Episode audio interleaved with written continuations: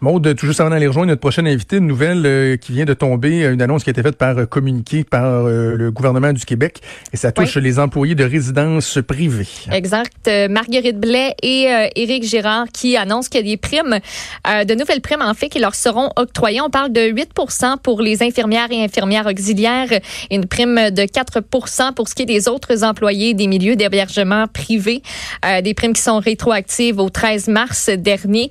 Et euh, ben, on nous dit que c'est équivalent à ce qui a été octroyé là, en fait aux, euh, aux employés du réseau public de la santé et des services sociaux. On va en discuter justement avec Gaétan Barrette, qui est député euh, libéral de Lapinière, critique en matière de santé. Monsieur Barrette, bonjour. Bonjour. Bon, cette nouvelle-là, cet ajustement-là qui vient toucher aussi les employés des résidences privées, j'imagine qu'on accueille ça favorablement de votre côté? Ben oui, euh, c'est absolument. C'est un enjeu qui est tout à fait réel. Euh, c'est un enjeu de négociation, comme toujours, mais euh, il fallait le régler. Je parlais il y a quelques minutes de ça avec Nancy Bédard de la FIC qui disait qu'elle était très inquiète du fait que dans les résidences, dans les soins donnés à domicile, il semble que euh, ces gens-là soient peut-être un peu les oubliés, si on veut, là, en termes de, sens, euh, de, notre sensibilité à s'assurer qu'ils ont le matériel nécessaire, etc. Il y a beaucoup de craintes à ce niveau-là pour les employés qui vont notamment dans les résidences privées. Oui. Euh, la situation de ce qu'on appelle la clinique, la relation entre le personnel puis un patient, un citoyen, ça varie d'un endroit à l'autre. Il y a l'hôpital, il y a le CHSLD, il y a le maintien à domicile c'est pas pareil à chaque place. C'est pas les mêmes situations physiques. C'est pas nécessairement la même application des mesures de protection. Là, je m'explique. C'est qu'il y a des endroits où c'est plus simple de faire la protection que d'autres. Euh, mm-hmm. C'est plus simple, ça a l'air de rien, à l'hôpital. À l'hôpital, c'est très, très, très, très structuré. Quand vous allez en CHSLD, c'est complètement différent. La proximité est beaucoup plus grande. Les résidents sont, sont beaucoup plus euh, les uns sur les autres dans des moments de la journée. Le maintien à domicile, c'est une autre affaire. On rentre dans le domicile d'une personne. C'est pas la même chose. On n'est pas habillé de la même manière. On doit se protéger l'un l'autre selon les mêmes principes, mais différemment dans une certaine mesure parce que la relation n'est pas la même. C'est vrai que euh, de ce côté-là, il y a un vrai enjeu. L'enjeu, c'est formation, euh, et euh, disponibilité des équipements de protection. Et ça, il y a une faiblesse, c'est clair. De façon générale, docteur Barrett, il faut aussi euh, bon s'assurer que dans les procédures qui sont établies, euh, on vienne garantir un, euh, un, niveau de sécurité acceptable pour ces employés-là.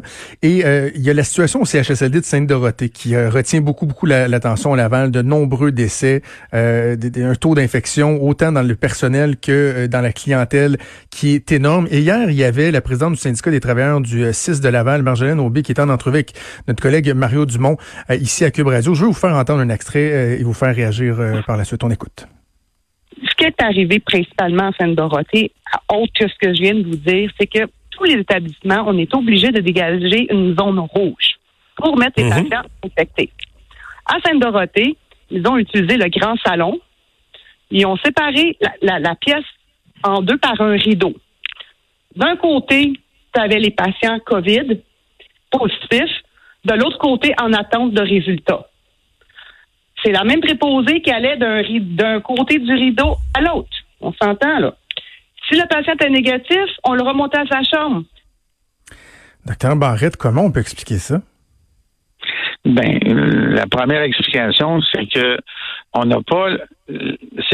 Dans un monde normal, Jonathan, là, dans un monde normal, on devrait faire des espaces COVID. Il devrait y avoir des immeubles COVID. Mhm. C'est difficile de transférer tous les patients de CHSLD COVID et les envoyer dans un hôpital, mettons, qui aurait été réaménagé pour ne recevoir que ça.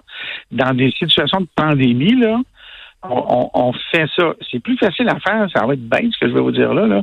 mais c'est plus facile à faire dans des situations de tiers-monde où on met une grosse tente à une place, là, puis à l'autre bout, on met une grosse tente avec des réfugiés. C'est plus simple à faire dans cette situation-là que dans nos situations où on les a pas, ces espaces-là.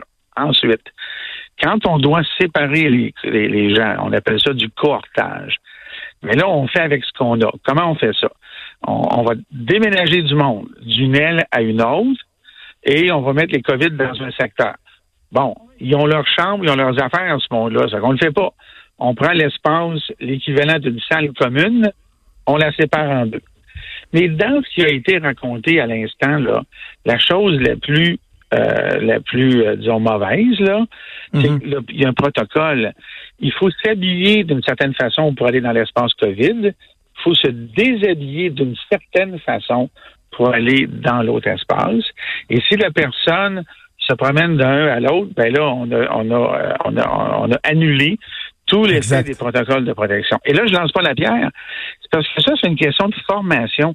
Si on les forme pas, les gens, ou on n'a pas pris le temps de les former, puis qu'en plus, ils ont des problèmes d'accès à l'équipement de protection individuelle, c'est difficile pour eux autres de faire exactement la bonne affaire.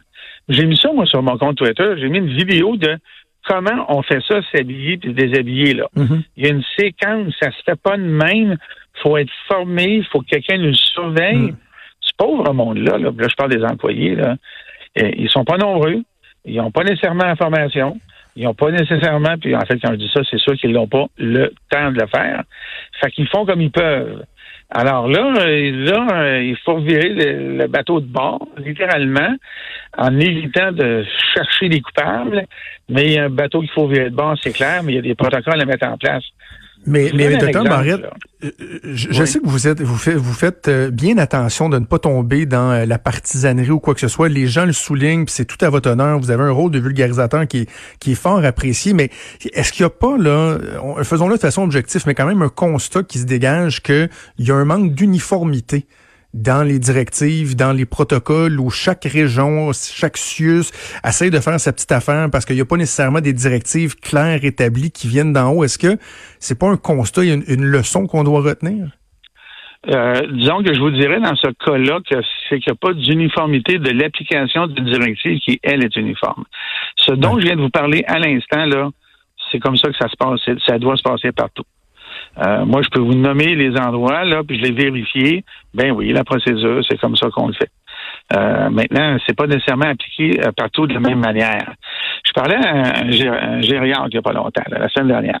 il me disait, ben, c'est parce que nous autres, là, on n'a même pas une infirmière qui, euh, je, suis un peu en arrière, dans un hôpital. On est habitué de faire ça dans un hôpital. L'hôpital, c'est courant. Il y a toujours une, infirmière qui a comme rôle de, on l'appelle l'infirmière à la protection contre les infections, la prévention contre les infections. Elle, là, elle se promène dans l'hôpital, là, puis elle fait des, des cours euh, périodiquement de mise à jour, de protection contre l'infection, la façon de faire, la façon de se brosser, la façon de se laver, de s'habiller, et ainsi de suite. En COVID-19, là, ça c'est plus particulier encore. Nouvelle formation. Les ils n'ont pas ça. Ils n'ont jamais eu ça parce que c'est pas un milieu où euh, on a nécessairement les mêmes éclosions habituelles comme du clostridium difficile. Mm-hmm. Ça, là, on a de la formation. Maintenant, en CHSLD, on n'a pas ça. Fait que si vous me dites, là, est-ce qu'on a été euh, est-ce qu'on a été euh, bien timé dans notre affaire, là? Ben oui, c'est sûr que non, là. C'est bien sûr que non. Mais l'enjeu, il est là. Puis il n'est pas juste au Québec quand vous regardez la propagation dans l'Amérique du Nord euh, de la COVID-19, où est-ce que ça a frappé le plus et le plus fort en Amérique du Nord? Dans l'équivalent d'un CHSLD à Seattle, dans l'équivalent d'un CHSLD à Vancouver, dans l'équivalent d'un CHSLD à Toronto. Il y a un journaliste que vous connaissez sûrement, André Picard, qui, qui est très respecté en santé dans le Canada, qui, il y a une semaine, euh, invitait les gens à sortir tout leur monde de, l'équivalent de nos CHSLD. On n'est pas plus fou, pas plus fin que les autres. C'est le hmm. problème que tout le monde a eu, c'est-à-dire formation, équipement, temps. quand je dis temps, c'est la quantité personnel. Avant qu'on se laisse, Dr. Barrett, il y a le gouvernement fédéral qui, à son tour, a fait connaître euh, euh, ses, prévisions, ses scénarios, ses courbes. Ce que vous avez vu, ce euh, dont on a pris connaissance ce matin, est-ce que ça concorde avec ce que le Québec entrevoit? Est-ce que vous voyez des, grandes différences? Ben, il ne peut pas avoir d'énormes différences pour la simple et bonne raison que le fédéral a aucune information et aucun pouvoir dans ce domaine-là. Alors, eux, ce qu'ils présentent essentiellement, c'est la sommation de tout ce que les provinces ont fait. Alors, on peut pas arriver avec euh, euh, un champ droit et un champ gauche. On est obligé, ça, mhm. ne peut pas être autre chose que d'être euh, euh, à peu près la même affaire, parce que les autres, ils prennent nos données, ils rassemblent, puis ils mettent étiquette Canada. Alors, c'est pas une critique que je fais là, là. Je fais simplement vous dire que le fédéral ne fait que prendre nos données. Ils n'ont pas ces données-là. Ils n'ont pas de pouvoir de collection de données. Ils n'ont pas ça. Alors, ils prennent nos données, ils font un tableau canadien, puis ils sortent. Euh, pour avoir un tableau du Canada, pour pouvoir euh, euh, le partager avec les autres pays dans le cadre de l'OMS, par exemple. Docteur Barrette, c'est toujours un plaisir. Merci beaucoup de nous avoir parlé aujourd'hui encore.